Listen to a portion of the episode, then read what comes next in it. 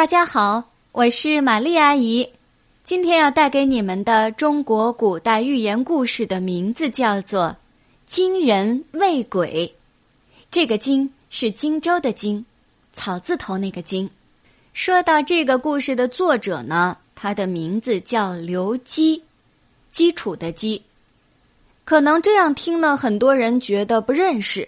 但是我如果说刘基字伯温。也叫刘伯温的话，是不是很多人会觉得耳熟呢？刘伯温是元末明初的一位著名的军事家、政治家，同时他也是一位文学家，还是明朝开国元勋。下面就来给大家讲讲这个惊人畏鬼的故事。古时候，金国，也就是楚国，有个人很怕鬼。听到树叶落地的声音和蛇鼠爬行的动静，就认为是鬼来了。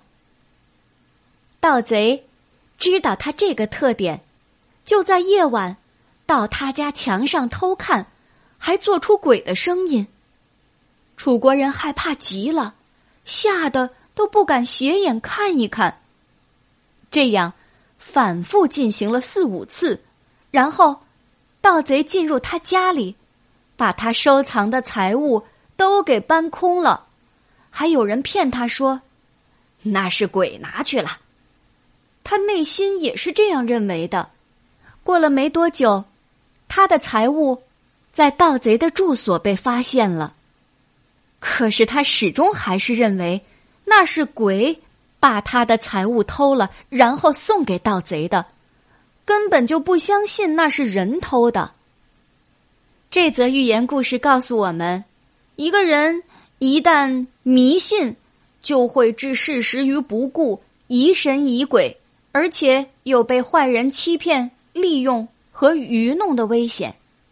在现实生活中，我们要杜绝此类事情的发生，要破除迷信，相信科学。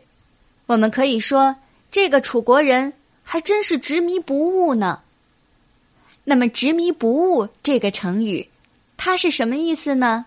是说坚持错误，不知觉悟。